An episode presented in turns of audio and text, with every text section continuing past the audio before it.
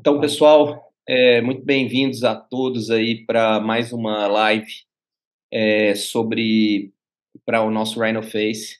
Hoje nosso convidado é o Rui Xavier de Portugal. É, foi uma demanda específica de vocês que ele viesse é, e, e falar especificamente para a gente da avaliação funcional do nariz, de como a gente avalia, como a gente trata. Ele vai ter o tempo aí para ele quiser falar para a gente sobre parte funcional do nariz. Então, é, eu espero que vocês aproveitem, porque o Rui é um, um profissional que se dedica exclusivamente a, ao nariz e tanto é, exclusivamente aí na parte privada e dedicando aos pacientes. Então, a gente sabe que ele o que ele fala para a gente é porque o paciente está feliz. Né? Então, é, podemos ficar tranquilo aí em tudo que ele trouxer para a gente aí. Vocês podem adicionar aí no seu armamentário de diagnóstico e tratamento. Rui, é, muito obrigado aí, primeiro, por esses muitos anos de amizade e, de novo, muitos congressos e agora com a gente aqui no Rhino Face. Obrigadão por estar aqui com a gente. Obrigado eu, Lucas. Obrigado em primeiro lugar. É para mim um gosto é, estar aqui com, convosco, com, com o Rhino Face. É, um gosto colaborar com o Rhino Face um, e, obviamente, que um, nem seria de outra forma um, um convite vindo do plano, do plano patrocínio, nem seria de outra forma, claro que sim, não é? Então, vamos Noite lá. é sua. Ok, muito bem. Um, ora bom, portanto, como eu dizia, é para mim um grande gosto colaborar com uh, o Rhino Face. Uh, tenho uma boa relação de amizade com o clã, com, com todo o clã uh, patrocínio, e para mim é uma honra também participar e queria agradecer o convite que me fizeram para aqui estar. Um, vamos falar, vou falar sobre a avaliação funcional do nariz, um, que eu acho que é um tema interessantíssimo, um tema de que eu gosto muito, um, ao qual me tenho dedicado também, um, que eu acho que é um tema de que se fala muito pouco. Um, sobretudo nos nossos congressos, nos nossos uh, webinars, uh, sobretudo uh, no que se refere à cirurgia plástica facial, fala-se muito pouco da avaliação funcional do nariz. Fala-se muito sobre a parte estética, sobre a avaliação estética do nariz, um, o que é importante, obviamente, Fala-se muito sobre a cirurgia, sobre todos os pormenores técnicos, sobre todas as diferentes uh, opções uh, cirúrgicas que se podem fazer, o que é importante também, mas eu acho que a avaliação funcional uh, é muitas vezes um pouco esquecida. E eu acho que a avaliação funcional deve ser feita em todo o paciente em que se vai fazer uma cirurgia nasal.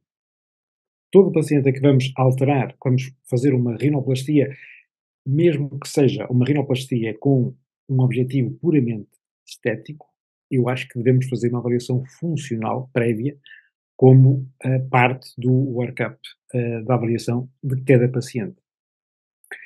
Isto porque, disse assim, mas então, isto realmente, se o, se o paciente não tem nenhuma queixa funcional, se nós vamos fazer uma rinoplastia com um intuito puramente estético, para que estamos a perder tempo a fazer uma avaliação funcional do nariz. Ora bom, nós sabemos que sempre que nós formos alterar a pirâmide nasal, com o objetivo de melhorar do ponto de vista estético a pirâmide nasal, nós poderemos interferir, nós estaremos a, estaremos a alterar as propriedades das paredes da pirâmide nasal. Rui, Rui, você está passando os slides? Que aqui está no primeiro não. Não, não, estou, estou no mesmo ainda. Ah, tá. Já lá vou. Não, ainda estou a fazer assim alguma, uh, alguma introdução para dizer um bocadinho realmente porque é que eu acho que nós devemos fazer sempre esta avaliação funcional. Portanto, dizia eu, porque de facto uh, nós sempre que fazemos uma cirurgia nós vamos alterar a pirâmide nasal, nós podemos alterar as características da pirâmide nasal e, portanto, nós poderemos interferir com a, com a cavidade aérea nasal do ponto de vista funcional. E nós nunca sabemos se um paciente que não tenha tido nenhuma queixa funcional antes da cirurgia, não, não tenhamos feito uma cirurgia com nenhum objetivo eh, funcional e, contudo, alguns meses depois da cirurgia, de uma rinoplastia estética, o paciente pode referir alguma obstrução nasal, alguns, algumas, alguns sintomas de obstrução nasal, e é importante que nós tenhamos uma avaliação de base da parte funcional, antes da cirurgia, com a qual possamos comparar na avaliação que façamos depois da cirurgia. E é por isso que eu acho que esta avaliação funcional deve ser feita em todo o paciente em que vamos fazer uma rinoplastia. E esta avaliação funcional não é difícil. Há vários métodos que podemos uh, utilizar para fazer esta, esta avaliação funcional. Uh, grosso modo, nós podemos dividir todos estes métodos que temos disponíveis em dois grandes grupos. Podemos fazer uma avaliação objetiva da via aérea nasal e podemos utilizar métodos patient reported. Portanto, métodos que, no fundo, que se baseiam naquilo que o paciente nos reporta acerca do seu grau de dificuldade na respiração. Dentro destes métodos de avaliação objetiva, temos também dois grupos nos quais podemos uh, uh, dividir esta avaliação objetiva. Temos métodos de avaliação objetiva fisiológica e temos métodos anatómicos de avaliação da via aérea nasal. Os métodos fisiológicos vamos uh, medir a resistência da via aérea nasal, o débito da via aérea nasal, o débito de ar da via aérea nasal. Os métodos anatómicos, por seu lado, vão-nos permitir fazer medições um, da via aérea nasal em si. Medições do volume da via aérea nasal, medições da área de secção da via aérea nasal, uh, do ângulo da válvula nasal, da área da válvula nasal e por aí fora. Portanto, os métodos anatómicos vão-nos medir dimensões, várias possíveis dimensões da via aérea nasal. Os métodos fisiológicos vão-nos medir o débito de ar, ou a resistência da via aérea, ou a pressão dentro da via aérea nasal. Os métodos fisiológicos temos dois métodos. Temos o Nasal Inspiratory Flow e temos a rinomanometria. O Nasal Inspiratory Flow é um método simplicíssimo, um, muitas vezes, um, um, se calhar pouco usado precisamente pela sua simplicidade e pela sua rapidez. Contudo, consegue dar-nos uh, informação objetiva acerca do grau de, de, de débito aéreo que o paciente tem naquele momento. Portanto, quando nós medimos o Peak Nasal Respiratory Flow, o que nós precisamos é disto que temos aqui. Mas conseguem ver aqui o, o meu rato? Não, não conseguem? Um, portanto, nós temos aqui um medidor de débito invertido, um, simples, portanto, invertido porque nós vamos, ele vai medir uh, movimentos inspiratórios e não expiratórios. Portanto, há aqui um cursor aqui dentro, que penso que se consegue ver, que é movimentado um, pela inspiração, uh, e depois temos aqui uma escala em litros por minuto que nos vai dizer qual é o uh, peak nasal inspiratory flow do paciente. Este medidor é acoplado, como vemos aqui, a uma máscara facial, sendo que esta máscara facial deve ser, deve ter a dimensão apropriada a cada, a cada paciente. E o que precisamos para fazer uma medição do peak nasal respiratory flow é isto. É tão simples como isto.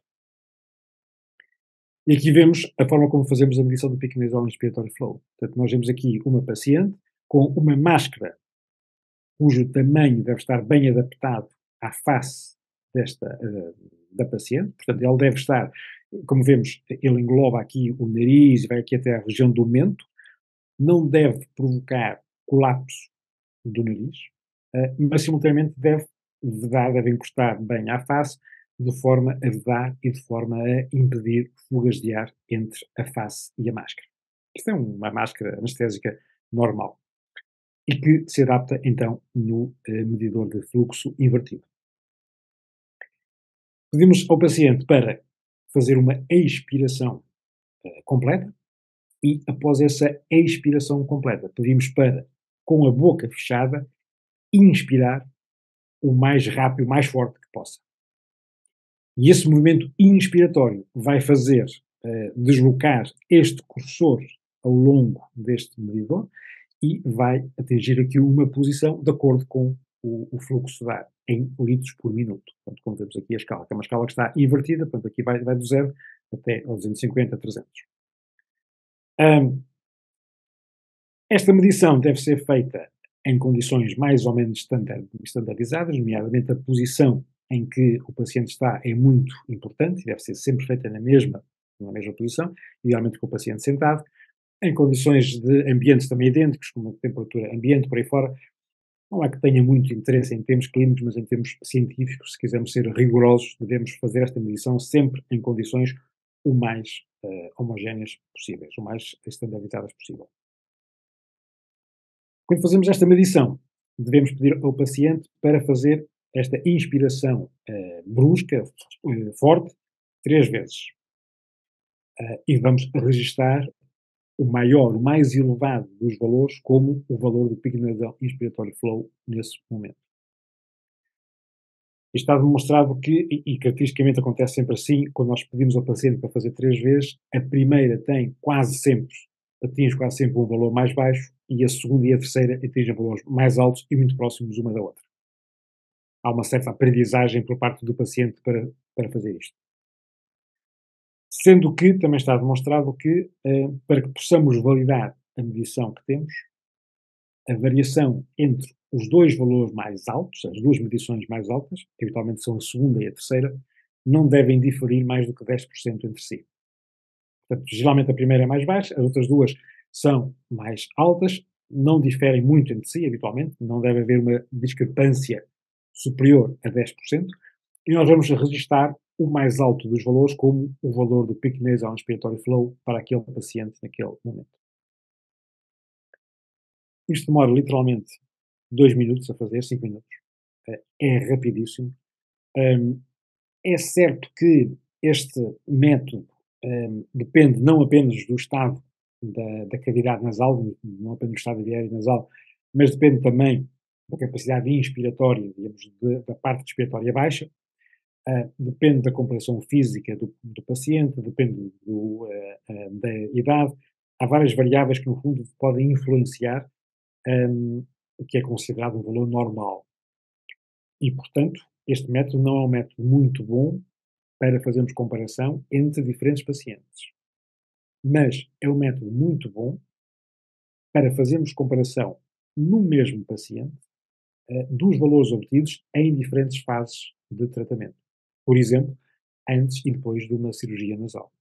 Por exemplo, antes e depois de um tratamento médico, um tratamento com fármacos que façamos a este paciente.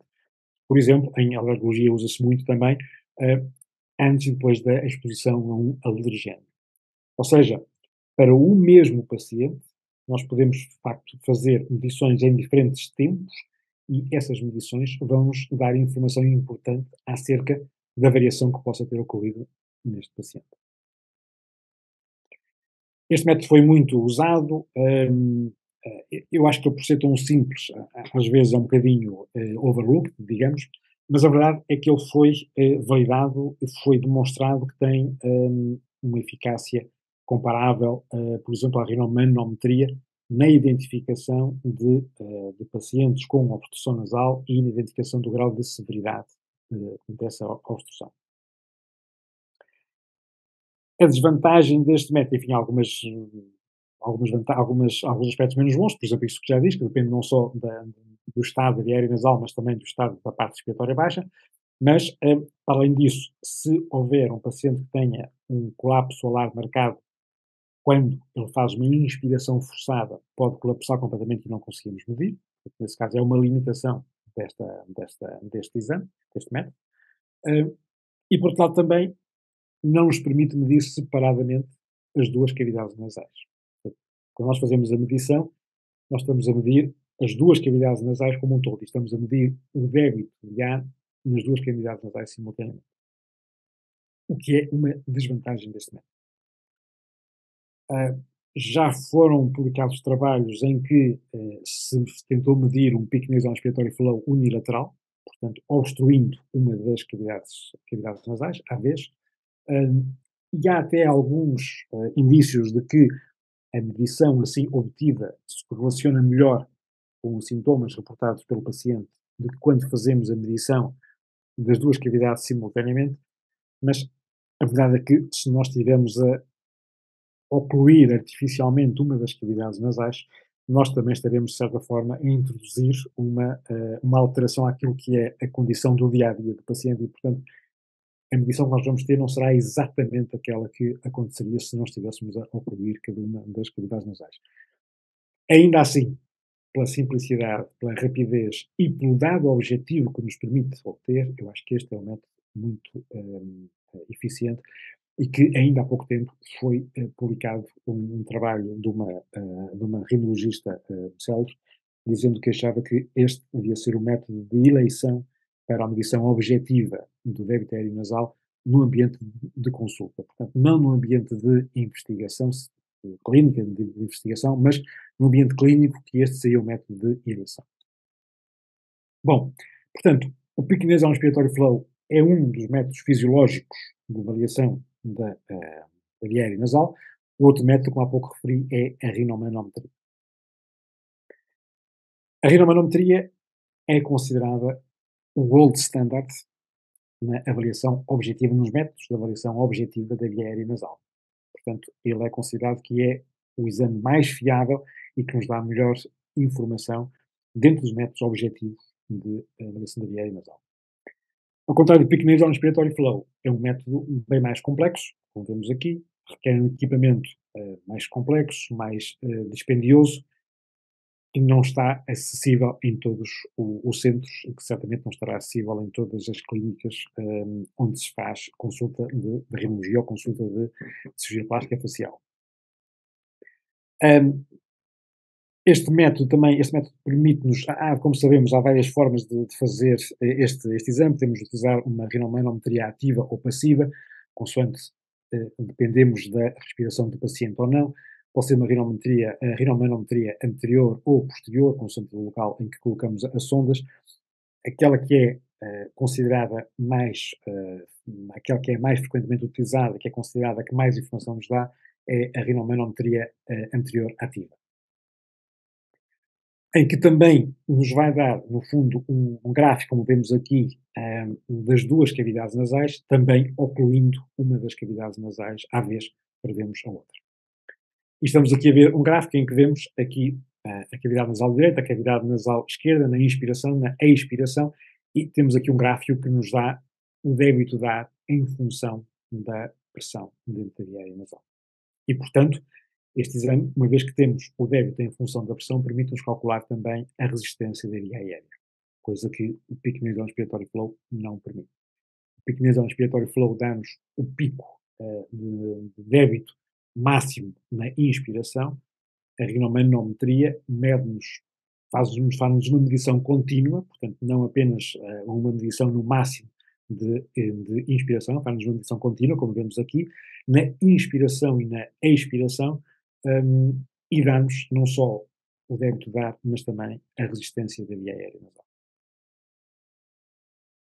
Portanto, é um exame uh, que nos dá múltiplas informações. Um, Contudo, como dizia, é um exame demorado, é um exame dispendioso, é um exame que requer um técnico um, com experiência, um técnico experimentado, e está demonstrado também que a fiabilidade deste método depende muito também de ter um técnico uh, experiente e que também faça o exame sempre nas mesmas, uh, mesmas condições. Portanto, esses são os métodos fisiológicos que nos vão permitir dar medir o débito de ar uh, na cavidade aérea nasal ou uh, a resistência da cavidade nasal, e depois temos métodos anatómicos. Os métodos anatómicos temos a rinometria acústica. A rinometria acústica é um método também, um, também não está disponível em todos os centros, também é um método dispendioso, é um método interessante, é um método um, inteligente, diria eu, em que, no fundo, eh, como estamos aqui a ver, portanto, há aqui uma sonda que vai produzir um som, um clique, uh, que é uh, transmitido à cavidade aérea nasal, e depois esta sonda tem também um microfone que vai captar o eco um, desse clique dentro da cavidade aérea nasal. E, portanto, isto permite-nos aqui obter aqui um gráfico, como, como vemos aqui, do lado na cavidade nasal direita, na cavidade aérea nasal esquerda, em que nós vemos, em função da distância desde a entrada da cavidade nasal até a coana, vemos aqui a área de secção da cavidade uh, da via aérea nasal de cada um dos lados. No fundo, e isto que nós vemos aqui, nesta imagem aqui deste lado, nós portanto, produzi, pomos, produzimos um clique que vai, um, uh, eh, que vai, uh, pro, pro, vai fazer um eco, sendo que esse eco é diferente consoante o relevo das paredes da via aérea nasal, e nós sabemos depois, em função do tempo que esse eco demora a voltar para trás e a ser captado pelo microfone que está na sonda, nós sabemos qual é a distância a que esse eco foi produzido. E, portanto, em função disso, nós obtemos um gráfico com várias, com várias ondas, é isto que está aqui, e sabemos a cada uma dessas ondas qual é a estrutura anatómica a que corresponde dentro da cavidade aérea nasal. Se é, se é a zona da válvula, se é a zona da cabeça do corrente inferior, do, do corrente médio, por aí fora. Portanto, em função do tempo que o som, que o clique demora a, a, a, ser refletido dentro da cavidade aérea nasal, e isso é depois captado pelo, eh, pelo microfone que está aqui, nós sabemos qual é a zona da cavidade nasal que, a que correspondeu esse, uh, esse reflexo, portanto, esse eco. Portanto, este, uh, desculpa, este método permite-nos, um, ehm, temos aqui um gráfico em que vamos ver aqui as diferentes áreas de secção, portanto, na cavidade nasal direita e esquerda, um, ehm, o que nos permite realmente saber, nos permite identificar áreas de estreitamento que existam na cavidade aérea nasal. Este exame pode ser feito, e é habitualmente feito, um, antes de um descongestionamento nasal e após fazer um descongestionamento nasal, de forma a, no fundo, podemos ver o que é que é a obstrução um, uh, que, tenha, que possa ter a ver com a mucosa da cavidade nasal e que possa ser revertida se nós fizermos um bom tratamento uh, a uma hipertrofia possível na mucosa nasal. Portanto, no fundo, aquilo que é um tratamento, por exemplo, uh, de natureza estrutural ou aquilo que é um tratamento que tem mais a ver com uma hipertrofia da mucosa nasal e que possa ser revertido por uma vasoconstrição, por exemplo.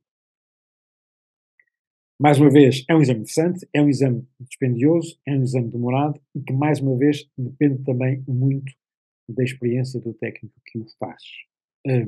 Por exemplo, esta sonda tem que estar exatamente na, com uma boa orientação relativamente a, a, ao eixo da cavidade nasal. Se esta sonda estiver um bocadinho mais desviada, o resultado do exame vai ser completamente diferente. E, portanto, mais uma vez, aqui a dependência deste exame, tal como a rinomanometria, um, uma boa técnica do técnico que faz este exame. Não tem que ser um médico, mas um técnico experimentado para isso. A outra forma, os outros métodos anatómicos para avaliarmos a cavidade aérea nasal são os métodos de imagem. A tomografia computadorizada ou a ressonância magnética. Nós, quando utilizamos métodos de imagem, em primeiro lugar, nós nem sempre pedimos métodos de imagem quando temos um paciente para fazer uma, uma rinoplastia. Uh, creio eu, pelo menos. Eu não o faço da rotina e creio que muitos de vós não o farão também.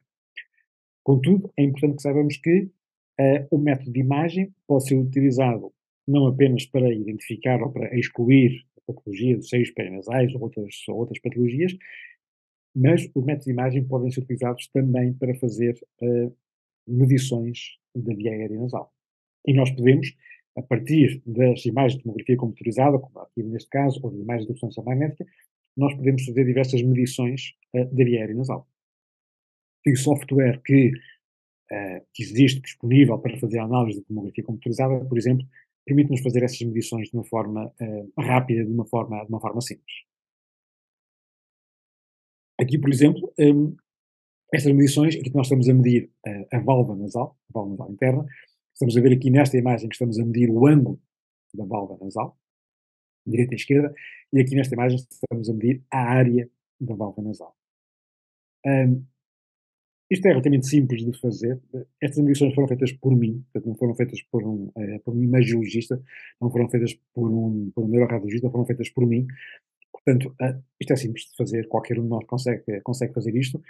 É apenas um pouco de tempo, mas é possível com o software de tratamento de imagem que, um, eh, que acompanha, de uma forma geral, um, as tomografias computarizadas, nós conseguimos fazer estas medições. E foi uh, demonstrado que as medições feitas são, um, têm, têm fiabilidade, portanto, há a repetibilidade e a fiabilidade, portanto, no fundo, nós podemos uh, confiar que estas medições, de facto, traduzem um, por exemplo, aqui a área e o ângulo da válvula nasal. Sendo que, e também já agora uma à parte, é importante que eh, quando fazemos a avaliação da válvula nasal interna, como é o caso que estamos aqui a fazer, essa avaliação deve ser feita não no plano coronal, mas num plano coronal reformatado, que é uh, paralelo uh, ao dorso nasal. Portanto, é um plano uh, coronal oblíquo que nós devemos reformatar, e, e, estas imagens aqui estão, estamos, estamos a vê-las não no plano coronal, mas num plano coronal oblíquo, portanto, reformatado, que mais uma vez é simples de fazer, o software que nós temos disponível permite-nos fazer isso, fui eu que fiz isto também, um, portanto, permite-nos realmente ter umas imagens, portanto, que não uh, exatamente coronais, mas ligeiramente oblíquas, paralelas, uh, paralelas não, perpendiculares ao dorso nasal, um, o que foi demonstrado por alguns trabalhos que mimetiza mais uh, o fluxo de ar na válvula nasal e, portanto, as medições assim obtidas relacionam-se melhor com, de facto, com a patência da válvula nasal interna. Portanto, através de métodos de imagem, nós podemos medir a válvula nasal, podemos medir áreas de secção da via aérea nasal, podemos medir uh, o volume da via aérea nasal, por aí fora. Um, estas medições, também há trabalhos que demonstram que estas medições correlacionam-se com as medições obtidas pela rinometria acústica e vice-versa. Portanto, no fundo, quer a rinometria acústica, quer as medições feitas em eh, exames de imagem, eh, correlacionam-se eh, e correlacionam-se também contactam aquilo que o paciente tem. Portanto, nós temos estes métodos objetivos, portanto, de avaliação da via aérea nasal, os métodos fisiológicos, os métodos anatómicos, que nos vão medir o débito aéreo, que nos vão medir a resistência da via aérea, que nos vão medir as dimensões da via aérea nasal, e depois temos os métodos ditos subjetivos, um, que se baseiam nas, no score das escalas em que o, o paciente um, uh, valoriza, digamos assim, a sua respiração nasal ou a sua dificuldade na respiração nasal. Portanto, Patient Reported uh, Breathing Evaluation, são os, utilizamos os PROMs, Patient Reported Outcome Measurement. É? Há várias formas de fazermos, há várias escalas para isso. A mais simples, talvez a primeira, será utilizarmos uma escala visual analógica, em que nós vamos uh, pedir ao paciente que nos uh, diga qual é o grau de dificuldade que sente na sua respiração nasal, eventualmente naquele momento, no momento em que estamos a, pedir ao paciente que faça essa quantificação, digamos assim. Um, esta escala visual analógica pode ser feita para avaliar a respiração uh, de uma forma global, a respiração nasal, utilizando as duas, as duas cavidades nasais, ou pode ser feita, uh, podemos pedir ao paciente para valorizar, uh, nesta escala visual analógica, a respiração da cavidade nasal direita e a respiração, da cavidade nasal esquerda. E há trabalhos mais, uh, mais recentes que, de facto, que procuram separar as duas cavidades nasais, um, sendo que também aí vai haver uma melhor uh, fiabilidade daquilo que temos, porque no fundo vamos, vai nos permitir identificar mais facilmente obstruções nasais unilaterais. Há outras escalas, como sabemos, o, o nose é provavelmente aquela que é mais comumente utilizada, mas há outras, os nose, o submost e outras, uh, há várias escalas. Um, algumas avaliam apenas a parte funcional, outras avaliam a parte funcional e a parte, e a parte estética. Naquilo que nos importa nesta apresentação, no fundo nós estamos aqui a falar sobre a avaliação funcional da, da cavidade aérea e nasal, uh, aquilo que nos importa é a avaliação funcional, um, e eu penso que para esse objetivo, provavelmente a escala mais frequentemente utilizada neste momento será a escala NOSE.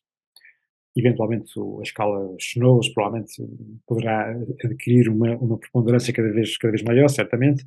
Um, neste momento eu diria que, apesar de tudo, a escala NOSE é aquela que é mais frequentemente utilizada. A escala NOSE, como sabemos, vai-nos permitir uh, aferir um, da respiração do paciente, não exatamente aquilo que o paciente sente hum, em termos de capacidade de respiração, mas mais exatamente do impacto que alguma dificuldade na respiração possa ter em várias situações do dia a dia. Aqui nós temos aqui uma paciente com uma obstrução uh, funcional, um colapso, uh, um colapso solar, como aqui, ela está a fazer uma inspiração normal, estamos a ver realmente o colapso que ela tem. Ela agora vai fazer uma inspiração forçada, isto é uma inspiração normal, agora vai ser uma inspiração forçada, e há um colapso completo, como vemos, da diária nasal. Bom, e aqui temos uh, o score da escala Nose desta paciente uh, nesta fase. Portanto, como vemos aqui, para várias situações do dia a dia, um, o paciente, digamos, quantifica uh, a dificuldade que sente em cada uma destas, destas situações do dia a dia, e neste caso estamos a ver que o paciente pôs o grau máximo de, de dificuldade para cada uma destas, destas situações. Portanto, esta paciente tinha um score de 100, que é o mais elevado possível na escala NOS. Depois fizemos uma rinoplastia funcional nesta, nesta, nesta paciente, porque ela queria melhorar a respiração, sem nenhuma preocupação estética. Aqui vemos um ano após a cirurgia, utilizamos Alvar Buttons, neste caso. Aqui está a fazer uma inspiração normal, agora vai fazer uma inspiração forçada, forçada, diz ela. Aqui estamos a ver, realmente com uma melhoria marcada do colapso que ela tinha. E aqui vemos, um ano depois da cirurgia, a escala NOSE desta mesma paciente e vemos como realmente se alterou completamente. Ela tinha um score de 100, um score máximo, e neste momento tem um score de uh, 30, uh, portanto, com uma melhoria significativa da, uh, daquilo que ela avalia a sua obstrução nasal. Estas escalas, a escala NOSE e outras, no fundo, uh, portanto, estes métodos uh, que, de avaliação da via aérea nasal se baseiam na informação que o paciente nos transmite acerca da sua dificuldade da respiração, ou acerca da sua permeabilidade da sua, da sua cavidade nasal, no fundo são uma forma de nós quantificarmos um, a sensação subjetiva de obstrução nasal experimentada pelo, pelo paciente. E isto é uma informação importante, porque nós queremos saber exatamente o que é que o paciente sente e nós, em última análise, quando nós tratamos um paciente, nós queremos que o paciente se sinta bem e, portanto, queremos que ele sinta que tem uma boa permeabilidade nasal. E estas escalas traduzem-nos exatamente isso. Qual é o grau de satisfação que o paciente sente acerca da sua respiração nasal. Portanto, para nós fazermos uma avaliação da via aérea nasal, nós podemos utilizar métodos objetivos, e podemos utilizar Patient Report Outcome Measurements, PROMS. Portanto, que no fundo, que nos vão uh, quantificar, que nos vão dar um score daquilo que o paciente sente relativamente à sua respiração nasal. E então, diríamos nós, se nós temos disponíveis métodos objetivos de avaliação da respiração nasal, que nos permitem medir o débito aéreo nasal, que nos permitem medir a resistência aérea nasal, para que é que nós precisamos utilizar estas escalas uh, subjetivas em que, em que o paciente nos vai traduzir o grau de dificuldade respiratória que tem? Porque, de facto, nós estamos a avaliar coisas ligeiramente diferentes. Uma coisa são os métodos objetivos que nos vão medir, por exemplo, o débito de ar que passa. Outra coisa são estas escalas uh, PROM que nos vão medir o grau de respiração experimentado pelo paciente. O que não é exatamente o mesmo o que é que nos dá uma sensação de respiração nasal? Como é que nós sentimos a respiração nasal? Bom, isso é uma reação uh, neurofisiológica de alguma, de, alguma, de alguma complexidade, mas basicamente nós temos um, na mucosa nasal, nós temos uh, vários uh, receptores, sendo que temos uns termorreceptores e uns mecanorreceptores, que são aqueles que são mais importantes deste ponto de vista. E estes termorreceptores e estes mecanorreceptores estão uh, dispersos na cavidade nasal, mais abundantes na parte anterior da cavidade nasal e no vestíbulo nasal também. E eles estão ligados a fibras uh, do nervo trigêmeo, fibras aferentes do nervo trigêmeo, uh, que vão depois para o córtex cerebral. Os termorreceptores são ativados por mudanças de temperatura provocadas pelo, pela passagem do ar dentro da cavidade nasal. Os mecanorreceptores são ativados pela pressão que o ar faz nas paredes da cavidade nasal e que vai eh, ativar, eh, que vai provocar um triggering, digamos, destes mecanorreceptores. E estes receptores, quando ativados, vão desencadear uma resposta neuronal que vai viajar através do nervo, destas fibras aferentes do nervo trigêmeo até ao córtex cerebral, providenciando a sensação de respiração nasal.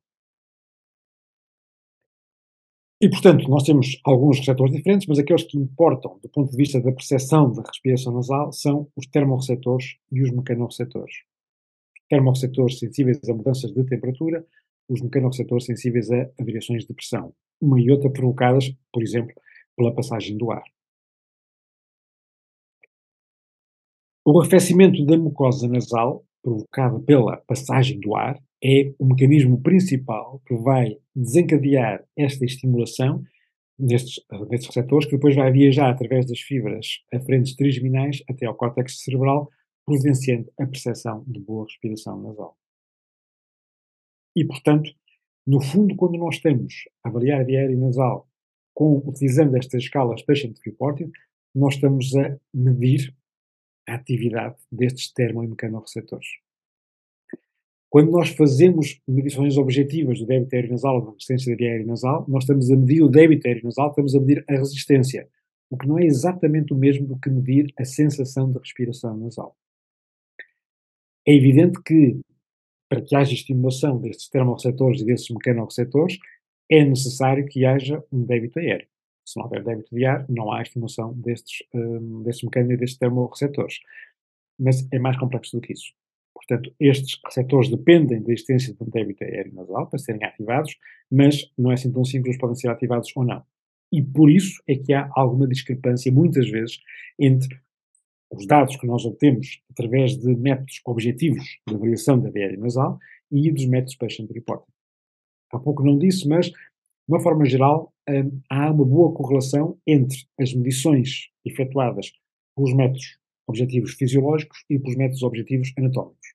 Ou seja, há uma boa correlação entre hum, dimensões da cavidade aérea nasal, por exemplo, e o débito de ar, dimensões da cavidade aérea nasal e a resistência da via aérea nasal, que nos é dada através da rinomanometria, por exemplo. Mas a correlação desses, desses dados, digamos, com aquilo que nos é reportado pelo paciente através das escalas patient report, por exemplo, da escala NOSE, a correlação já não é tão linear assim. Em casos extremos, sim, mas não hum, há ali uma zona do meio relativamente larga em que a correlação não é tão boa assim. Porquê? Porque, de facto, nós estamos a avaliar coisas diferentes. Mas é importante, no fundo, que nós façamos uma avaliação objetiva e que utilizemos também uma escala NOSE, por exemplo, porque, no fundo, isso vai nos dar uma perspectiva diferente, vai nos dar duas, duas perspectivas, de certa forma, acerca da respiração nasal ou acerca de possível, uh, uma possível dificuldade na respiração nasal, de um possível impairment na respiração nasal. E depois temos uma outra técnica muito interessante que é a técnica CFD, Computational Fluid Dynamics. Isto é uma técnica de, um método de avaliação da atividade da, via aérea nasal mais recente, uh, muitíssimo interessante, muitíssimo promissor, uh, embora ainda com pouca uh, utilização clínica habitualmente. Como é que é isto? Isto, no fundo, é um método que vai avaliar a respiração nasal através da análise de várias variáveis físicas dentro da cavidade aérea nasal. Isto é um método, já agora uma parte, isto é um método que é mais, ou que foi primeiramente utilizado uh, em cardiovascular, por exemplo, para avaliação cardiovascular já é utilizado há mais tempo. Antes disso, em termos de engenharia mecânica, em termos de engenharia aeronáutica, um, em termos da medicina, começou por ser utilizado um, em, uh, na área cardio, cardiovascular, igualmente utiliza-se noutras áreas e também muito na avaliação da via respiratória, alta e baixa. Na avaliação da via eh, respiratória nasal, que é aquilo que nos interessa, portanto, esta é uma técnica, acho eu, promissora. Nós precisamos, para isso, de criar um modelo virtual tridimensional de via aérea nasal que é construída em computador uh, com base em ficheiros de imagem de tomografia computadorizada ou de ressonância magnética do paciente. Quer uma tomografia computadorizada, quer uma ressonância magnética, sendo que a tomografia computadorizada tem que ter uh, boa qualidade, uma e outra nos permitem construir este modelo virtual tridimensional. Há algumas, alguns requisitos, digamos assim, quando se faz uma tomografia computadorizada para que possa depois ser criado este modelo uh, eh, 3D, mas nada, nada mais e na generalidade de, dos tacos com uma boa resolução com cortes finos consegue-se fazer, consegue-se criar este modelo 3D. E depois é feita esta análise uh, CFD, uh, há várias análises diferentes, vários tipos de análises diferentes que podem ser feitas, portanto, há várias variáveis físicas que podem ser analisadas através desta, uh, desta tecnologia, CFD, sendo que depois o resultado é apresentado nesta, neste modelo virtual tridimensional, utilizando uma escala cromática, para mais facilmente ser, ser entendido. Aqui nós estamos a ver uma, um modelo 3D virtual da cavidade aérea nasal de um paciente específico. Isso é um, um paciente meu. E temos aqui do lado direito e do lado esquerdo, portanto, são as duas cavidades aéreas nasais, estas, esta, uh, este modelo 3D foi construído com base em imagens de tomografia computadorizada. Aqui estamos a ver o interior, estamos a ver a entrada da cavidade nasal, portanto, a, a narina. Aqui atrás, do outro lado, estamos a ver aqui a nasofaringe. Neste, portanto, isto aqui é toda a cavidade nasal. Aqui, neste caso, deixamos os seios perinasais, portanto, temos aqui o seio frontal, o seio maxilar, aqui as células entomoidais, o esfonoide. Um, Tendo que, quando queremos avaliar especificamente uh, a cavidade nasal e a via aérea nasal, digamos, podemos até excluir os seios perinasais. Não é necessário mantermos os seios perinasais. No fundo, eles não são muito importantes em termos de, um, de via aérea nasal. Podemos deixar e podemos mantê-los se quisermos analisar, uh, por exemplo, a difusão do ar dentro dos seios perinasais, a difusão de uh, fármacos dentro dos seios, dentro dos seios perinasais e por aí fora. Se quisermos utilizar, se quisermos estudar a parte olfativa, devemos também deixar ficar as células etmoidais, mas se quisermos estudar puramente uh, a via aérea nasal, portanto a respiração nasal, podemos excluir os seios, o que no fundo simplifica um pouco a análise feita depois por CFD. Isto é uma análise que é uma análise uh, demorada, quer um computador de, boa, eh, de boa capacidade, mesmo um computador de boa capacidade, um, esta análise por CFD para um paciente demora muitas horas, uh, 18, 20 horas a fazer análise por CFD para um paciente. Provavelmente será uma coisa que irá uh, reduzir, que irá ser cada vez mais rápida à medida que os computadores forem sendo cada vez melhor e conseguirem cada vez mais fazer uh, esta técnica mais, mais rapidamente, mas neste momento uh, demora realmente muitas horas um, se nós simplificarmos um pouco, se nós eh, subtrairmos aqui algumas imagens, torna-se obviamente mais rápido fazer essa análise, sendo que, apesar de tudo, eh, pelo menos em termos de viária nasal, nós devemos deixar desde, uh, desde a narina até a nasofaringe. Inclusive, quando fazemos a tomografia computadorizada para, uh, para depois podermos fazer essa análise por CFD, essa tomografia computadorizada deve ser feita, deve haver cortes um pouco mais anteriores, um, que devem realmente apanhar as duas narinas também. Bom, um, portanto, aqui temos uh, o lado direito e o lado esquerdo, portanto, esta reconstrução 3D de um, uh, de um doente, de um, de um, paciente especificamente, e depois aqui estamos a ver uma análise de CFD, neste caso a Wall Shear Stress, que é apresentada uh, utilizando esta escala cromática, como vemos aqui, temos aqui a escala, a escala cromática, e que é apresentada depois neste modelo 3D. E, no fundo, nós uh, podemos facilmente perceber as variações do Walsh e a stress um, e aonde é que elas se localizam. Na cavidade aérea nasal esquerda, na cavidade aérea nasal direita. Este Walsh e a stress um, reflete, um, uh, refere-se à fricção causada pelo ar nas paredes da cavidade aérea nasal.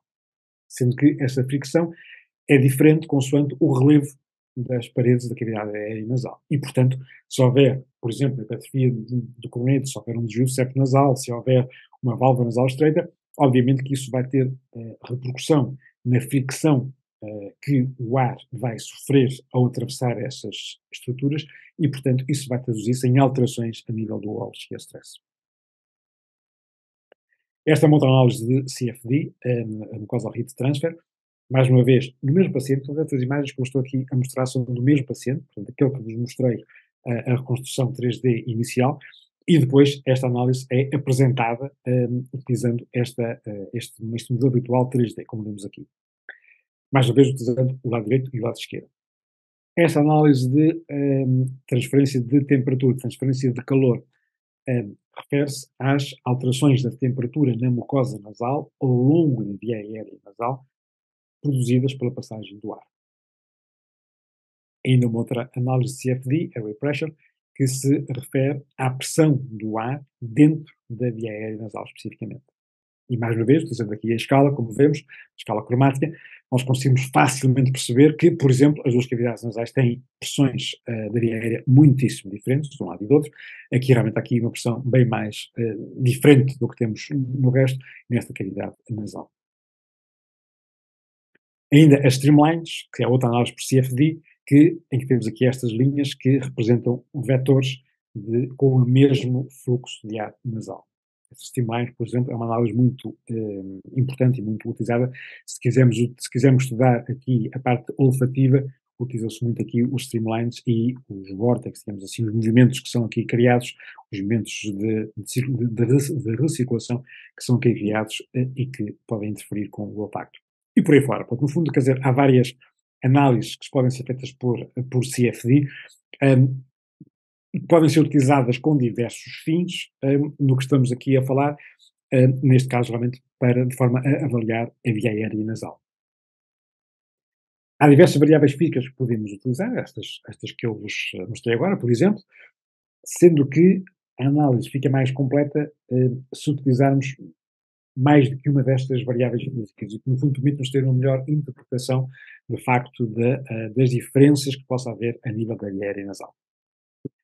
Portanto, esta análise por CFD é uma análise objetiva, um, sendo que foi demonstrado que a análise de CFD do, uh, das transferências de calor mimetizam, ou digamos, uh, refletem a atividade dos termorreceptores, que há pouco vos falei, enquanto que o Walsh Stress reflete a atividade dos mecanorreceptores, que há pouco vos falei.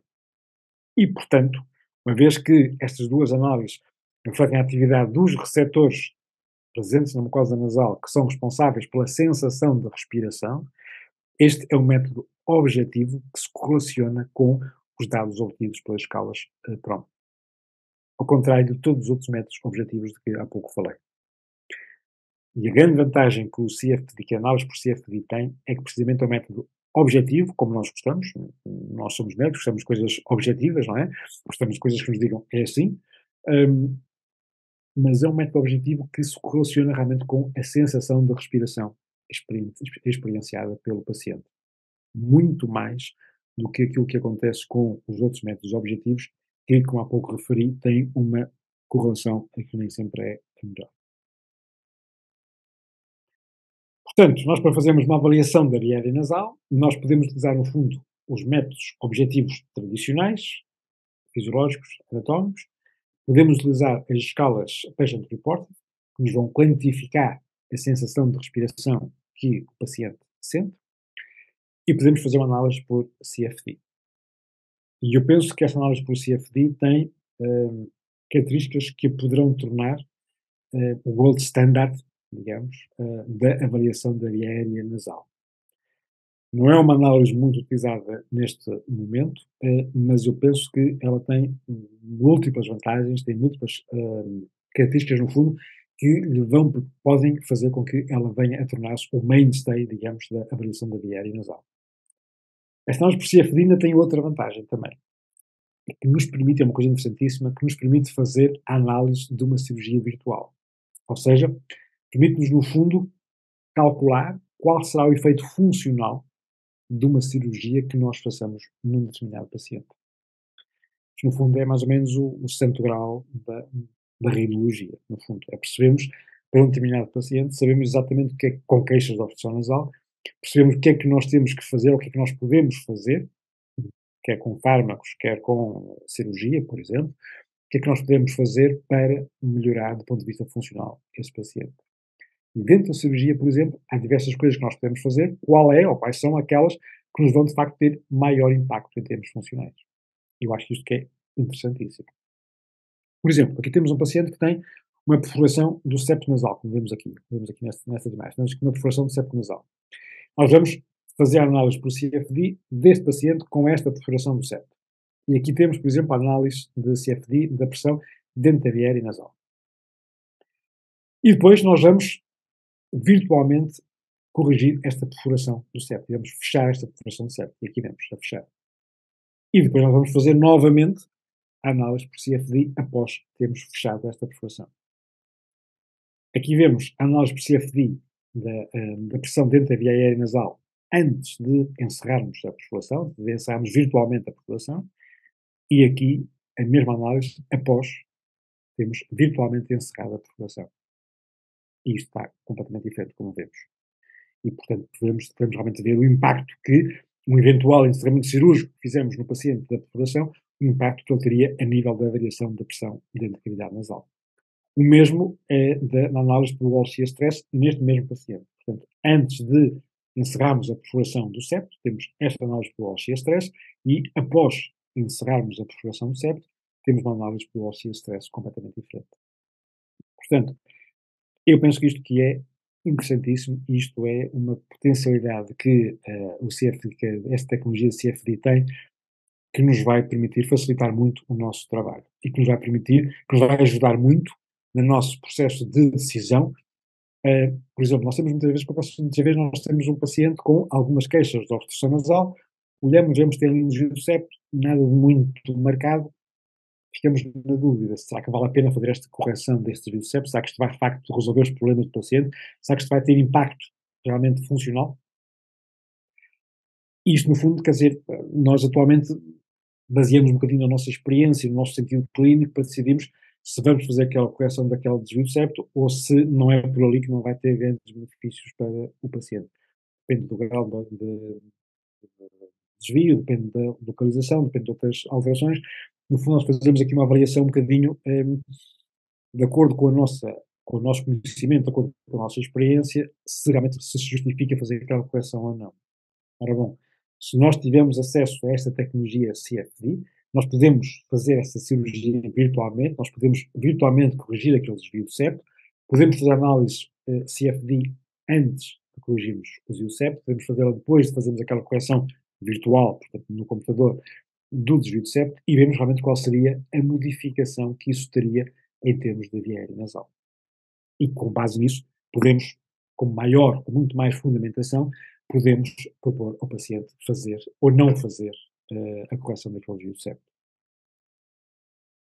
Isto não é muito, não é utilizado ainda, é utilizado em termos experimentais. Um, houve um trabalho interessante, por exemplo, um artigo interessante que foi publicado há, há, há poucos anos, uh, em quatro ou cinco pacientes com uh, desvio de septo e com uma hipertrofia dos correntes inferiores, e foi-se estudar, através de análises por, por CFD, esta cirurgia virtual, qual seria o impacto de fazer uma correção do septo, qual seria o impacto de fazer uma redução do tamanho dos cornetos e qual seria o impacto de fazer uma correção do septo e uma redução do tamanho dos cornetos simultaneamente. E depois perceber realmente qual era a diferença em termos de de alteração da, do débito da nasal, digamos, e alteração da respiração nasal, um, consoante a técnica cirúrgica que fosse utilizada. E eu acho que isto que é interessantíssimo, eu acho que isto realmente nos vai permitir facilitar, se calhar vai-nos tirar um bocadinho o nosso uh, trabalho, digamos assim, vai-nos tirar um bocadinho realmente da, do mérito da nossa avaliação, do mérito de nós irmos acumulando experiência, conhecimento, e com isso tomarmos a melhor decisão do ponto de vista do paciente para, em cada caso, talvez, no fundo, a nossa experiência venha a ser um bocadinho uh, secundarizada pelos dados obtidos por esta cirurgia habitual, mas eu penso que isto é, inegavelmente, um passo em frente uh, na análise, no processo de decisão de tratamento cirúrgico. Portanto, esta análise por CFD um, eh, localiza-nos a obstrução nasal naqueles modelos tridimensionais virtuais que nós criamos e quantifica-nos o grau de impairment, digamos, o grau de dificuldade, de acordo com aquela escala cromática. Portanto, é muito fácil quando nós olhamos para aqueles modelos tridimensionais com a escala cromática, seja de OC stress, seja de transfer, o que é que seja, é muito fácil nós percebermos qual é a magnitude daquele, ah, daquela perturbação do OC stress ou da, transferência de calor, o que é que seja, ah, que existe, de acordo com a escala cromática, e é muito fácil nós percebermos exatamente em qual ou quais localizações da cavidade aérea e nasal um, isso acontece. E nós temos simultaneamente a cavidade nasal direita, a cavidade aérea nasal esquerda, e é muito fácil nós percebermos se é na zona da válvula, se é na zona do corneto inferior, se é numa zona mais posterior, e qual é o impacto que isso uh, de facto provoca em termos de uh, permeabilidade da via aérea nasal, em termos de respiração. Eu penso que isto que é fantástico. Para além de mais, esta tecnologia por CFD tem a grande vantagem que é um método objetivo, não invasivo, enfim, é necessário que tenhamos uma tomografia computadorizada ou que tenhamos uma ressonância magnética, mas a partir daí é um método não invasivo, que é tudo ele criado em, em computador, moroso, é certo, mas uh, nada invasivo, objetivo e que, e que, se correlaciona com os dados uh, reportados pelos pacientes nas escalas, pronto, ao contrário dos outros métodos objetivos. E, para além mais, tem a grande vantagem também que nos permite fazer uma cirurgia virtual e fazer uma análise da via aérea antes e depois dessa cirurgia virtual. No fundo, de forma a percebermos qual seria o impacto que uma eventual cirurgia que fizéssemos no paciente em si mesmo, qual seria o impacto que ela teria em termos da respiração nasal. O que é, penso eu, magnífico. Falta-me dizer que, obviamente, que neste momento esta, uh, o tipo de cirurgia virtual que é possível fazer uh, não é para todos os casos. no fundo, nós podemos fazer, como vimos aqui, o encerramento na perfuração do septo, podemos fazer uma correção do desvio do septo, podemos fazer uma redução do tamanho dos correntes, por exemplo, tudo isso é possível nós fazermos através de uma cirurgia virtual e analisarmos. Mas, por exemplo, se tivermos uma eh, dificuldade, uma obstrução dinâmica a nível da válvula nasal, que depende da pressão, neste momento não conseguimos fazê-lo também. Conseguimos fazer análise por CFD, isso conseguimos, conseguimos fazer, mas fazer uma cirurgia virtual, neste momento, não é a tecnologia que dispomos para isso, não nos permite fazer essa correção de forma, um, uh, de forma fiável, digamos assim. Nós podemos, obviamente, que podemos alargar virtualmente as paredes externas da pirâmide nasal. Portanto, se nós achamos que há um colapso lá, por exemplo, nós podemos, há um colapso da válvula externa, da válvula interna, nós podemos alargar a válvula nasal, mas, apesar de tudo, de uma forma estática. Portanto, não podemos uh, fazer essa variação de acordo com o grau de, uh, com a pressão criada dentro da via nasal, de forma a, a, perceber qual seria realmente o impacto que essa variação pudesse ter. Portanto, apesar de tudo, há aqui algumas uh, limitações, ainda, que provavelmente irão, uh, com o evoluir desta técnica, irão ser cada vez, cada vez menos e, portanto, permitirão utilizar esta técnica num cada vez maior número de situações clínicas. Portanto, a análise da via aérea pode ser feita através da análise por CFD, pode ser feita através de uma análise de método objetivo ou de uma escala a patient report. Como eu disse, como há pouco disse, eu penso que esta variação da via nasal deve ser feita em cada paciente que vai ser submetido a uma cirurgia nasal. Mesmo num paciente sem nenhuma queixa funcional, mesmo num paciente em que nós vamos fazer uma cirurgia puramente estética, eu acho que esta variação funcional da aérea deve fazer parte do workup de qualquer paciente. É importante que nós tenhamos uma avaliação de base, do ponto de vista funcional, do paciente antes de fazermos a cirurgia. Quer do ponto de vista um, clínico, digamos, do ponto de vista se o paciente nos vier, se vier a queixar mais tarde de alguma obstrução, nós temos que saber lidar com isso e temos que saber dar resposta e tentar melhorar essas queixas que o paciente tenha. Quer do ponto de vista uh, médico ou local, se quisermos, temos, para sabermos realmente se o paciente tiver alguma queixa depois, é importante tenhamos ali uma avaliação de base anteriormente. Quer do ponto de vista de nós avaliarmos a nossa própria atividade, no fundo nós vemos se aquilo que nós estamos a fazer realmente se melhora, não só do ponto de vista estético, mas também do ponto de vista funcional uh, a via nasal, e do ponto de vista científico também, no fundo, se quisermos saber qual ou quais as técnicas que de facto vão ter maior impacto em termos funcionais. Como dizia, há várias formas de fazer esta avaliação de via nasal. Eu, como disse, sou um entusiasta desta análise por, por CFD, penso realmente que isto, no fundo, acaba por ser um, um novo mundo que se abre. Uh, a verdade é que é, neste momento é mais uma, uma análise mais de investigação, eh, de investigação científica, de investigação clínica, do que propriamente de utilização clínica. Porquê? Por várias razões. No fundo, porque não há muitos centros a fazer esta análise por CFD. Há literalmente meia dúzia de centros no mundo todo. Porque é um exame caro, porque é um exame moroso, porque, apesar de tudo, não há ainda uma standardização dos settings que é necessário para fazermos esta análise por CFD, no fundo, quer dizer, definimos qual é a temperatura do ar exterior, qual é a temperatura da mucosa nasal, qual é a pressão que é criada, no fundo, para mimetizar a passagem de ar. Há várias variáveis, no fundo, que devem ser um, definidas antes de fazer esta análise por CFD e que não são iguais em todos os centros. E, portanto, às vezes há alguma dificuldade em comparar um, análises feitas de centros, por centros diferentes. E por outro lado, ainda também, ainda também não está ainda bem definido qual é destas ou quais destas análises que, que há pouco falei, por exemplo, o Alcia Stress, a análise da pressão, a análise de, de, temperatura, qual delas é aquela que tem maior utilidade clínica. Há alguns trabalhos a utilizar muito o Alcia Stress, há outros a utilizar a pressão, enfim. Há algumas uh, definições que falta ainda ter, uh, estarem definidas, digamos assim, mas eu penso que é uma análise promissora. Apesar de tudo, se não tivermos acesso a esta análise por CFD, e também porque é uma análise cara, no fundo, cada paciente que passamos uma análise por CFD, para além da tomografia computadorizada da ressonância magnética, a análise em si mesma é dispendiosa, eu penso que nós podemos utilizar métodos objetivos e métodos e escalas de, uh, de patient reported uh, avaliação da, da via aérea nasal. E há tantos métodos que nós podemos utilizar, uh, que eu acho que nós, no fundo, não temos desculpa para não utilizar algum. É verdade que, se calhar, também uma rinomanometria pode não estar disponível em todos os centros. É verdade que há, aliás, alguns autores que acham que nem sequer tem muito interesse utilizar esses métodos objetivos, precisamente pela correlação não fantástica, não muito boa, com, os, com a, a, sensação subjetiva de respiração nasal eh, experimentada pelo, pelo paciente.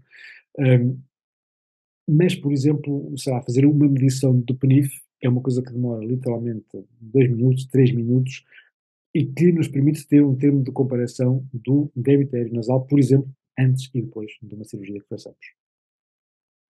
O mesmo com a escala nose, por exemplo. A escala nose demora 2 minutos a fazer. Um minuto para explicarmos ao paciente o que é que pretendemos, um minuto para o paciente uh, preencher.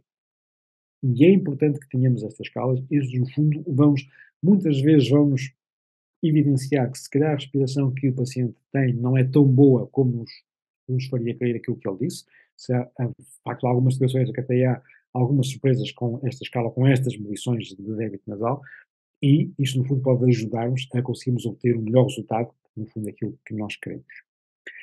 E eu diria que, se nós, a, a análise da via aérea nasal, a análise funcional da via aérea nasal, ficará mais completa se nós utilizarmos uma combinação do método objetivo e do método subjetivo, digamos assim, método patient, patient reported, de avaliação funcional. No fundo, com o conjunto dos dois métodos, nós vamos ter acesso a dados de débito nasal, por exemplo, eh, e de, de sensação de respiração nasal. E esses métodos podem estar, digamos, o resultado que nós temos, que nós obtemos com esses métodos podem estar, podem ser uh, congruentes um com o outro, digamos, podem ser uh, coerentes um com o outro ou não. E se não forem, torna-se particularmente importante termos um e outro, porque isso vai nos permitir realmente afinar a nossa, uh, a nossa acuidade diagnóstica, no sentido de percebermos qual ou quais as causas que o paciente possa ter, possam existir para o paciente sentir uma má uma respiração. E, portanto, esta é uma imagem da minha bela cidade, do Porto, uh, que muitos de vocês conhecem, uh, sempre bonita. Uh, já, já fizemos aqui diversos congressos, diversos cursos de, de cirurgia plástica, plástica facial, um, cursos de rinoplasia, tivemos, tivemos aqui vários já, tivemos aqui uma reunião da Academia Europeia de Plástica Facial, no Porto, em Lisboa tivemos outra também, e iremos ter eh, proximamente uma reunião da International Federation também em Lisboa. Um, é uma cidade bonita, que merece sempre uma visita. Um, e se, entretanto, estiverem, estiver por cá, se alguém estiver por cá e quiser um, uh, eh, participar em alguma das nossas, nossas cirurgias, será sempre bem-vindo. Foi um gosto e obrigado pelo tempo que estiveram a ouvir. Muito obrigado. É, fantástico, obrigado. fantástico. Ainda bem que tem gente que, que gosta disso aí, viu? porque por isso que as coisas andam, porque eu seria, para mim seria impossível, não, não, não, faz parte do meu perfil ter uma dedicação para fazer um estudo é, fisiológico da função da maneira que você viu aí, que é um espetacular. Obrigado. Muitos parabéns. Ainda bem que tem gente que se dedica a isso para poder melhorar o nível que eu queria mas ah. a mensagem que eu queria passar aqui uh, era precisamente que isto, no fundo, é fácil fazer. Nós, se nós quisermos utilizar uma escala nose, por exemplo, a escala nose já nos diz muito aquilo que o paciente sente. Isto é muito fácil de fazer, não nos demora tempo nenhum. há vários métodos, nós podemos utilizar outras coisas complexas, mas podemos utilizar isto de uma forma simples e isto ajuda-nos também na nossa atividade diagnóstica. Ô, Rui, então, é isso que eu queria é, tentar resumir com você aqui para o pessoal. Porque, assim, maior, no Brasil, a maioria, vamos falar, 99% dos cirurgiões de nariz trabalham na, na rede privada e não têm é, acesso a grandes tecnologias. Uh, vou te falar, provavelmente, uns dois terços trabalham sozinho num consultório. E na cabeça do, do cirurgião de nariz, ele está pensando o seguinte, né, quando a gente vai avaliar um nariz. Primeiro, é esse paciente precisa de alguma cirurgia funcional. E segundo, é, quando o paciente voltar, eu resolvi essa, esse problema dele, porque é, o paciente pode ser que ele não concorde do que você fez. Né? Então, na prática, é, o que, que você sugere para que todo mundo tenha como, vamos falar assim, o mínimo, o mínimo? A pergunta é interessantíssima, Lucas. Um, e eu penso, no fundo, que isso é a dificuldade com que nós nos deparamos todos os dias. No fundo, é temos aquele senso clínico de percebemos quando o paciente nos refere alguma obstrução, percebemos qual seja a causa dela. E é evidente que há aquele paciente que nós vemos que nos diz respira bem de um lado, não respira bem do outro, e vamos ver, tem um desvio marcado septo, tem uma opção completa, esses casos são evidentes, não é? Quer dizer, isto não precisamos ter muito senso clínico. A verdade é que nem sempre é assim. E a verdade é que muitas vezes, depois de uma cirurgia, por exemplo, o paciente pode continuar a referir alguma obstrução nasal. E nós olhamos para lá e vemos umas cavidades aéreas nasais com uma permeabilidade aparentemente muito boa. E é aí que eu acho que estes métodos mais nos podem ser úteis. Porque naquele paciente que até nos diz, ok, estou ótimo, respiro, respiro muito bem, no fundo, se calhar, não, não nos vai ser tão útil fazermos estes exames. A questão é que nós nunca sabemos exatamente qual é o paciente que nos vai dizer, depois de uma cirurgia, por exemplo, que nos vai dizer respiro, respiro muito bem, e qual é o paciente que nos vai dizer ah, o nariz ficou assim muito, ficou muito bonito, mas a respiração não está muito boa. E, portanto, estes métodos podem nos ajudar a isso. O que é que, e como há bocadinho dizia, eu acho que isto aquilo que nós fazemos habitualmente é muito baseado na nossa experiência, no nosso sentido clínico, não é? Nós olhamos para, para, para o nariz do paciente, olhamos para a cavidade nasal, vemos se há algum desvio de septo, vemos se há alguma hipertrofia de corneto, se há algum pólipo. Olhamos muitas vezes, já estivemos um bocadinho mais atentos, olhamos para a parede externa da pirâmide nasal e vemos se há algum colapso, algum colapso estático, algum colapso dinâmico, eh, mas isso muitas vezes hum, pode ser pouco. Obviamente que esta tecnologia CFD, eu acho que, como a bocadinho dizia, facilita-nos imenso o trabalho. Facilitar-nos-ia imenso o trabalho se estivéssemos disponível sempre. E eu utilizo algumas vezes, mas não utilizo sempre, porque no fundo utilizo mais quando quero fazer alguma coisa em termos de, de investigação, porque é um exame caro. Esta análise por CFD, para teres uma ideia, cada paciente que eu faça uma análise por CFD uh, eh, e comprando um pacote, digamos assim, portanto, podendo negociar melhor o preço, cada uh, uma dessas análises custa-nos à volta de 120, 140 euros. Não é, não é caro, mas pronto, se fizermos isto em todos os pacientes também não é propriamente barato.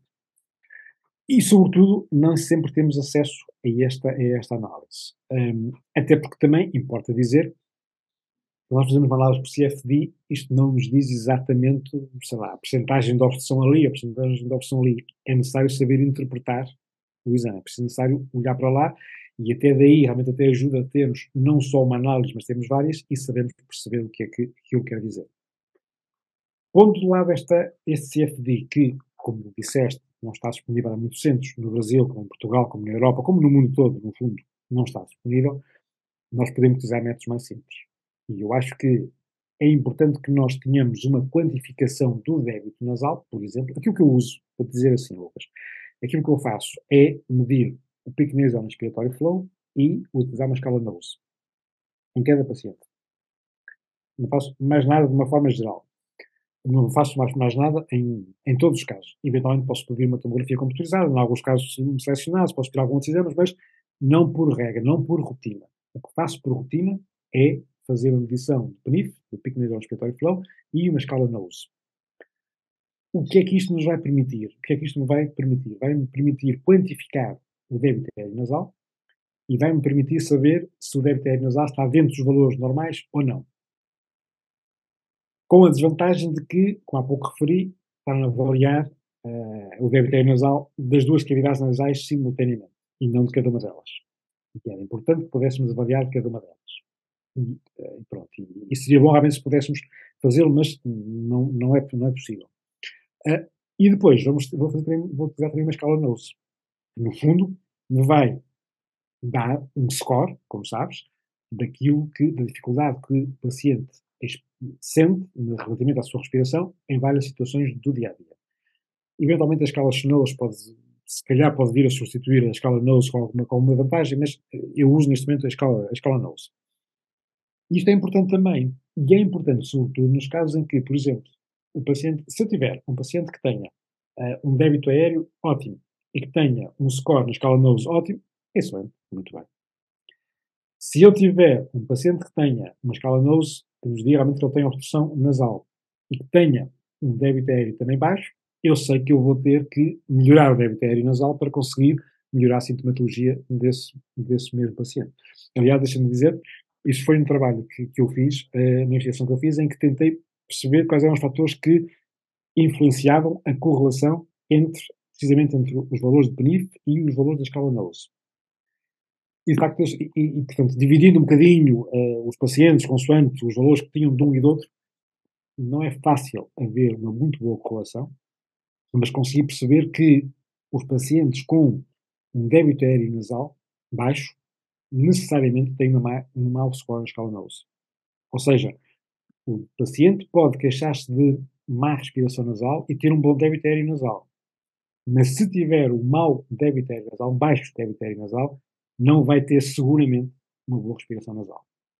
E, portanto, o paciente que tenha um mau score na, na escala NOSE, tenha um débito aéreo nasal baixo no pico nasal respiratório flow, eu sei que vou ter que melhorar o débito aéreo nasal para conseguir melhorar a sintomatologia que ele refere. Como? Tenho que olhar para lá depois e tenho que ver realmente qual é a zona em que há obstrução.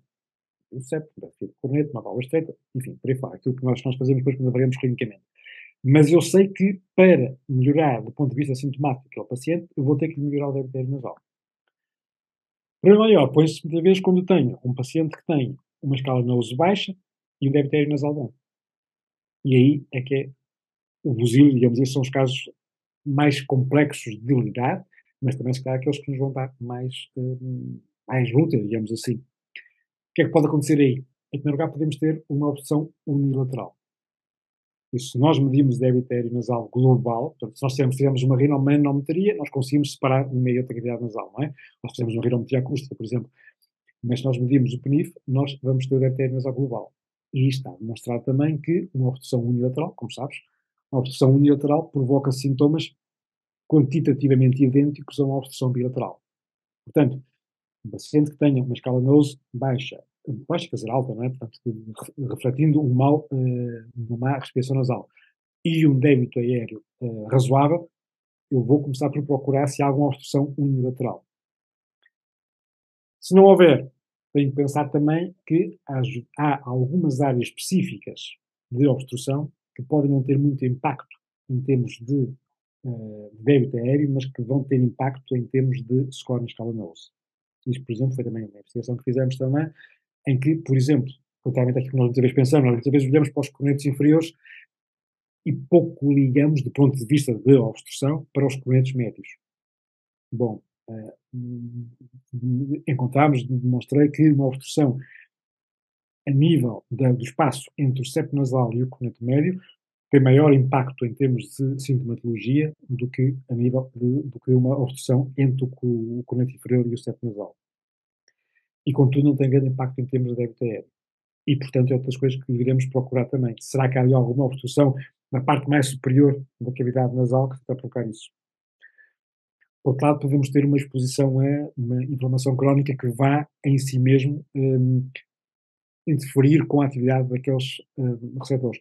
Enfim, há, há, há, diversas coisas que isto no fundo acaba por ser depois um puzzle e é interessante, em cada caso nós podemos tentar perceber qual será a causa para, aquele, para, para, para, para o paciente refletir a obstrução nasal. Isto é interessante. Estes exames não são, ah, não nos vão dar tudo. Eu acho que, apesar de tudo, interessa muito, sem dúvida, o nosso senso clínico, a nossa avaliação que nós fazemos, mas estes exames podem ajudar-nos, sem dúvida. E, portanto, aquilo que eu faço e aquilo que eu sugiro que seja feito é, em cada paciente, ter uma avaliação objetiva e uma avaliação uh, paciente E não é. Oi, não. Ah, pode, pode continuar, desculpa. Não, não, é, era isso, no fundo, quer dizer, só dizendo, mas não, não é assim tão demorado como isso, um, e damos informação.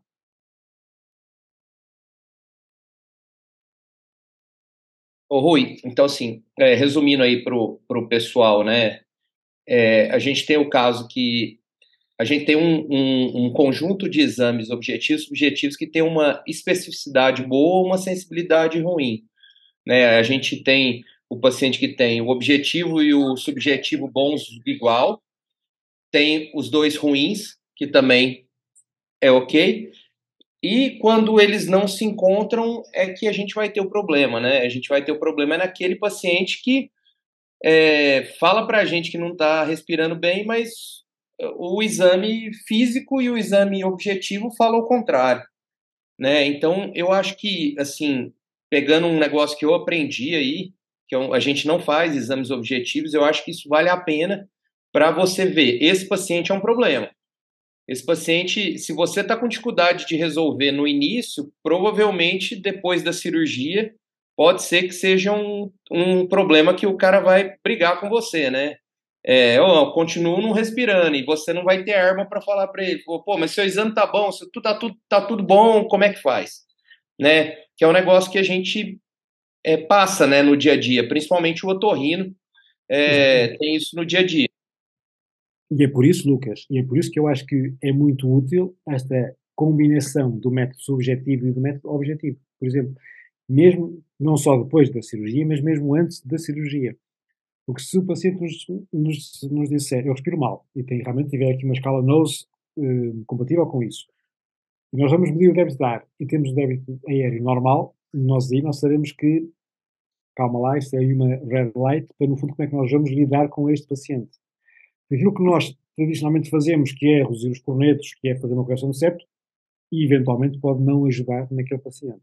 Porque ele já tem débito aéreo, um bom débito aéreo nasal. Portanto, tudo que seja manobras para aumentar o débito aéreo nasal, eventualmente, provavelmente, não vai ajudar muito. Então aí temos que procurar outras causas de obstrução nasal e, eventualmente, até, digamos, partilhar com, com o paciente isso mesmo. E eu acho que ajuda muito, os pacientes, de uma forma geral, percebem muito isso, dizer, olha, quer dizer, realmente compreendo aquilo que nos diz, mas de facto, aquilo que me está aqui a dizer, mas de facto aqui, em termos de espaço, está, está muito bem. Portanto, nós não podemos, uh, não vamos ganhar nada em criar mais espaço. Eventualmente pode ser até contra, contraproducente. E, portanto, vamos procurar outras causas às vezes podemos lidar com elas e no limite eventualmente podemos dizer, bom, quer dizer, não encontramos aqui nada que eu consiga melhorar. Portanto, podemos fazer a cirurgia, mas realmente sem garantias, por exemplo, de que venha a haver uma melhoria funcional. Num caso extremo. Portanto, não sei isto que certamente acontece em 99% dos casos, mas num caso extremo pode ser isso. Mas também aí é importante nós termos essa informação antes de fazermos a cirurgia. E discutimos isso com o paciente. Ótimo, Rui. E, e, mais uma última pergunta aí minha para você. É, é, no paciente estético, o que, qual PROM você acha que, que pode ajudar mais? Né? Porque o nose a gente está só na parte funcional. Você usa de rotina algum PROM para avaliar a parte estética concomitantemente ou não? Como é que é? Olha, uso, Lucas. Eh, não falei disso, porque estávamos aqui a falar sobre a, sobre a avaliação funcional, mas eu uso a escala uh, ROI, Rhinoplasty Outcome Evaluation. Um, cada vez mais achando que tenho que deixar de usar a escala NOSE e a escala ROI e começar a usar a escala SNOS, que tem, como sabes, uma parte funcional e uma parte estética, não é?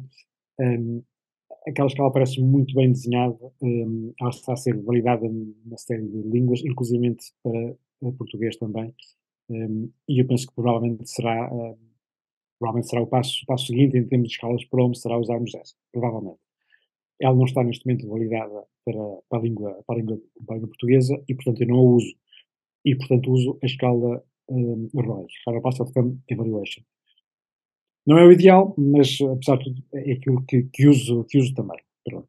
Uh, no fundo, aquilo que eu faço em termos de avaliação do paciente sistematicamente, uh, quer seja um paciente com uh, queixas funcionais, com queixas estéticas ou simultaneamente funcionais e estéticas, uso sempre Peak Needle Inspiratório Flow, a escala Nose e a escala Roy. Sempre. Uh, e depois, isto até no fundo, nós no fundo, quer dizer, eu acho que nós, cada um de nós, procura sempre ir melhorando a sua atividade ao longo da nossa, ao longo da nossa carreira. Nós vamos tentando sempre eh, melhorar, aprimorar a nossa técnica e, no fundo, de forma a obtermos cada vez resultados cada vez melhores, não é? E eu acho que, no fundo, que o facto de fazermos estas, de fazer estas medições antes da cirurgia e fazê-las depois da cirurgia também, e depois até comparar isso, no fundo, com aquilo que de facto eu fiz em cada paciente, me pode ajudar a evoluir na minha, na minha atitude cirúrgica, não é? Fundo, perceber o que é que funciona, o que é que não funciona, o que é que funciona melhor do ponto de vista estético, o que é que funciona melhor do ponto de vista, do ponto de vista funcional. Claro que nós fazemos esta avaliação hum, em cada paciente, quer dizer, no fundo nós estamos sempre a avaliar, quando temos um paciente que fizemos uma, uma cirurgia, três meses depois, um ano depois, olhamos e gostamos, não gostamos e vamos atrás e vamos ver o nosso relato operatório e dizer, bom, isto aqui funcionou bem, isto aqui se calhar não, se calhar na próxima vez vou tentar fazer um bocadinho diferente. Cada um de nós faz isto, mesmo sem termos nenhuma medição. Eu acho que a medição, apesar de tudo, que nos ajuda e mais do que isso, que ajuda-me a perceber o ponto de vista do paciente. Sobretudo estas escalas, uh, estes promos, não é? Portanto, a escala Nose e a escala Roy, ajudam a perceber o ponto de vista do paciente, ajudam a perceber até que ponto é que o paciente está satisfeito, de um, do ponto de vista funcional, do ponto de vista estético, de uma forma mais quantitativa, mais objetiva. E há uma pergunta, por exemplo, muito interessante na escala de Roy, não sei se, se costumas usar, não sei se conheces bem, que é uma pergunta que diz: voltaria a fazer uma cirurgia neste momento para resolver o problema que tem? E eu acho que é interessante, por acaso, a resposta que o paciente dá é essa. Não é? No fundo, isso até traduz um bocadinho o grau de satisfação que o paciente tem com o resultado da cirurgia, mas também com todo o processo da cirurgia, cirurgia, pós-op, por aí fora, não é? Portanto, uh, que é uma pergunta interessante, acho que essa, que essa, escala tem. eu acho o seguinte, é, a, gente, a, a, gente usa o, o skin, peraí que chegou um, um visitante aqui agora, trabalhar a gente um pouquinho. E Júnior. Leva lá para a mamãe, tá? Cadê? Põe a cara dele aí. Tá aqui, ó. Ele vem aqui, ele quer mexer no celular. Oh, tá aqui, ah, visitante para atrapalhar. Oh. Ó, vou voltar. Oh, Leva lá para mim. Pede para ela lá arrumar. O futuro torrino da, da clínica, é. da clínica patrocínio. Ô, ô, Rui, assim, a gente usa aqui o, o Schnoz, né? Eu, eu, eu traduzi né, para o português brasileiro, né, que é diferente. É, a gente teve uma dificuldade grande, né, que o, o, a questão número 7, ela fala no inglês straightness, né, e, e no português é difícil de é, traduzir, porque não tem retidão, não tem quanto ele ser reto. Então, isso eu vi que também foi o mesmo problema no francês, foi o mesmo problema no espanhol, então no persa. É, é uma, é, ela, a gente tem essa dificuldade na questão número 7, que ela, na nossa língua, teve um pouquinho de dificuldade. Talvez aí, quando você às vezes animar a fazer aí, pode ser que é, consiga uma melhora, mas é um, é um questionário que eu uso de rotina, eu acho importante, então, assim, resumindo né, o que a gente conversou, eu acho que para o pessoal que está escutando a gente, né, que vai escutar aí nesses próximos dias aí também, eu acho que é um negócio muito simples que você entrega junto com o termo de consentimento, né, a sua instrumentadora, enfermeira, quem for aplicar o termo de consentimento já aplica o questionário, ele escaneado e colocado junto com as fotos, né, é um documento aí para você ter futuramente para avaliar. Eu acho que isso é o mínimo que a gente deveria sair daqui dessa aula, pelo menos, é, com, com isso na cabeça, né? A gente ter uma avaliação objetiva, tanto estética quanto funcional aí do nariz. Eu acho que é, essa seria a contribuição número um. A contribuição número dois, a gente evoluir para a avaliação de métodos objetivos aí, né, que o Rui trouxe para a gente todas as opções. Eu acho que cada ambiente deveria buscar isso, porque você vai ter uma, uma chance muito grande de ter esse, esse red flag ou yellow flag aí falando, opa, esse paciente aqui é mais complicado, é, vamos, vamos fugir. É, Rui, eu acho que seria isso, né? É isso mesmo, exatamente. E como sabes, eh, Lucas, há é, múltiplos trabalhos até de investigação, isso, em que cada vez mais usam só os prompts. Portanto, usam só uma escala patient, patient reported. E não usam nenhum método objetivo, precisamente pela falta de correlação que os métodos objetivos têm com uh, aquilo que o paciente nos reporta acerca da sua respiração nasal, é? E, e tu vês que a maior parte dos trabalhos uh, usam uh, a escala Shinoz, usam a escala, a escala a escala visual analógica e não tanto os métodos objetivos. A verdade é que eu acho que esta combinação entre o método subjetivo e o método objetivo pode ser particularmente útil, sobretudo quando há discrepância entre uma coisa e outra. Aí é que ela pode ser mais, mais útil. Eu acho que é aí que nos pode ajudar um bocadinho de facto, a percebemos qual é o caminho correto para mais facilmente ajudarmos o paciente a melhorar do ponto de vista, do ponto de vista funcional. Portanto, apesar de que, uh, se calhar, o que é mais, se tivesse que escolher entre um e outro, se tivesse que escolher entre um método objetivo e um método subjetivo, uma escala, escolheria a escala, sem dúvida. É no fundo aquilo que o paciente sente, nós queremos saber o que é que, qual é a sensação de respiração experienciada pelo, pelo paciente até porque isso também reflete, de alguma forma, o débito de ar. Portanto, se tivesse que escolher entre uma, uma, e outra, escolheria a escala, sem dúvida, mas eu acho que se combinarmos com o método objetivo, isso vai-nos acrescentar e vai-nos permitir, sobretudo quando a discrepância entre uma coisa e a outra, termos uma melhor atividade diagnóstica. E com isso, obviamente, um, focalizarmos melhor, dirigimos melhor o nosso, uh, o nosso diagnóstico e o nosso tratamento. Beleza, Rui, eu acho que é isso, é o resumo aí. Pai, você quer fazer mais alguma pergunta, Tomás? Porque Não, o Rui só... já está lá, já, já tá de madrugada para ele lá. Quase. Só dizer, Estou aqui com só ah, dar um conhecimento geral aí, ó, que essa ponte aí que que está vendo aí na, na foto do Rui, você vê que ela parece com a Torre Eiffel. É porque foi o mesmo, esta não, esta não. arquiteto que fez esta não, esta não. Não é essa, não? Uh, não, não é esta. Nós temos uma outra ponte metálica, a ponte de Dona Maria, essa é que foi desenhada pelo Eiffel, que é uma ponte de comboio. Essa aí, do, do, esta, do, Esta não. Esta é a ponte de Dom Luís, esta não. É parecida uh, e é da mesma época, é mais, mais recente um pouco, mas esta não foi desenhada pelo Eiffel. É muito bonita, muito elegante, acho eu, e permite ter aqui uma perspectiva. Esta, esta, esta foto eu tirei eu, já agora. Um, e permite ter aqui uma perspectiva muito bonita sobre o Porto uh, que é o que fica na margem norte do Rio, portanto, é o que fica nesta zona aqui. Isto aqui é o Porto, aqui é um, teoricamente, tecnicamente é uma outra cidade, e esta ponte é muito elegante, muito bonita, e faz aqui a ligação entre as duas margens do rio, e sobretudo aqui à Cota Baixa, é uma zona muito interessante que, que, que, que os, os patrocínios conhecem. Há muitos bares, muitos restaurantes aqui deste lado, e do lado de cá há as caves de vinho do Porto, que vale a pena uma, uma tarde, que se passa-se muito bem uma tarde lá também. E daí que saiu o nome Portugal, Cali, não é? Exatamente, isso mesmo. Porto e Cali. Exatamente. É... Ô, Rui, obrigado, viu? Puxa vida. Obrigado, eu. Foi muito é bom. bom e é sempre bom colaborar convosco. Muito obrigado. Muito obrigado, viu, Rui? Valeu demais. Eu estou cuidando de menina aqui e assistindo a aula. Valeu, viu, Rui? Muito bem, responsabilidades do pai, responsabilidades de papai. É. Tá Muito bem, um abraço para todos. Obrigado. Valeu, obrigado. Boa noite, obrigado aí por obrigado, tudo. Obrigado, Nos encontramos em Albufeira, em maio. Exatamente, Estarei lá. Exatamente, lá estaremos. Isso mesmo. Um abraço. Um abraço, obrigado. Um abraço, obrigado. obrigado. Tchau, tchau.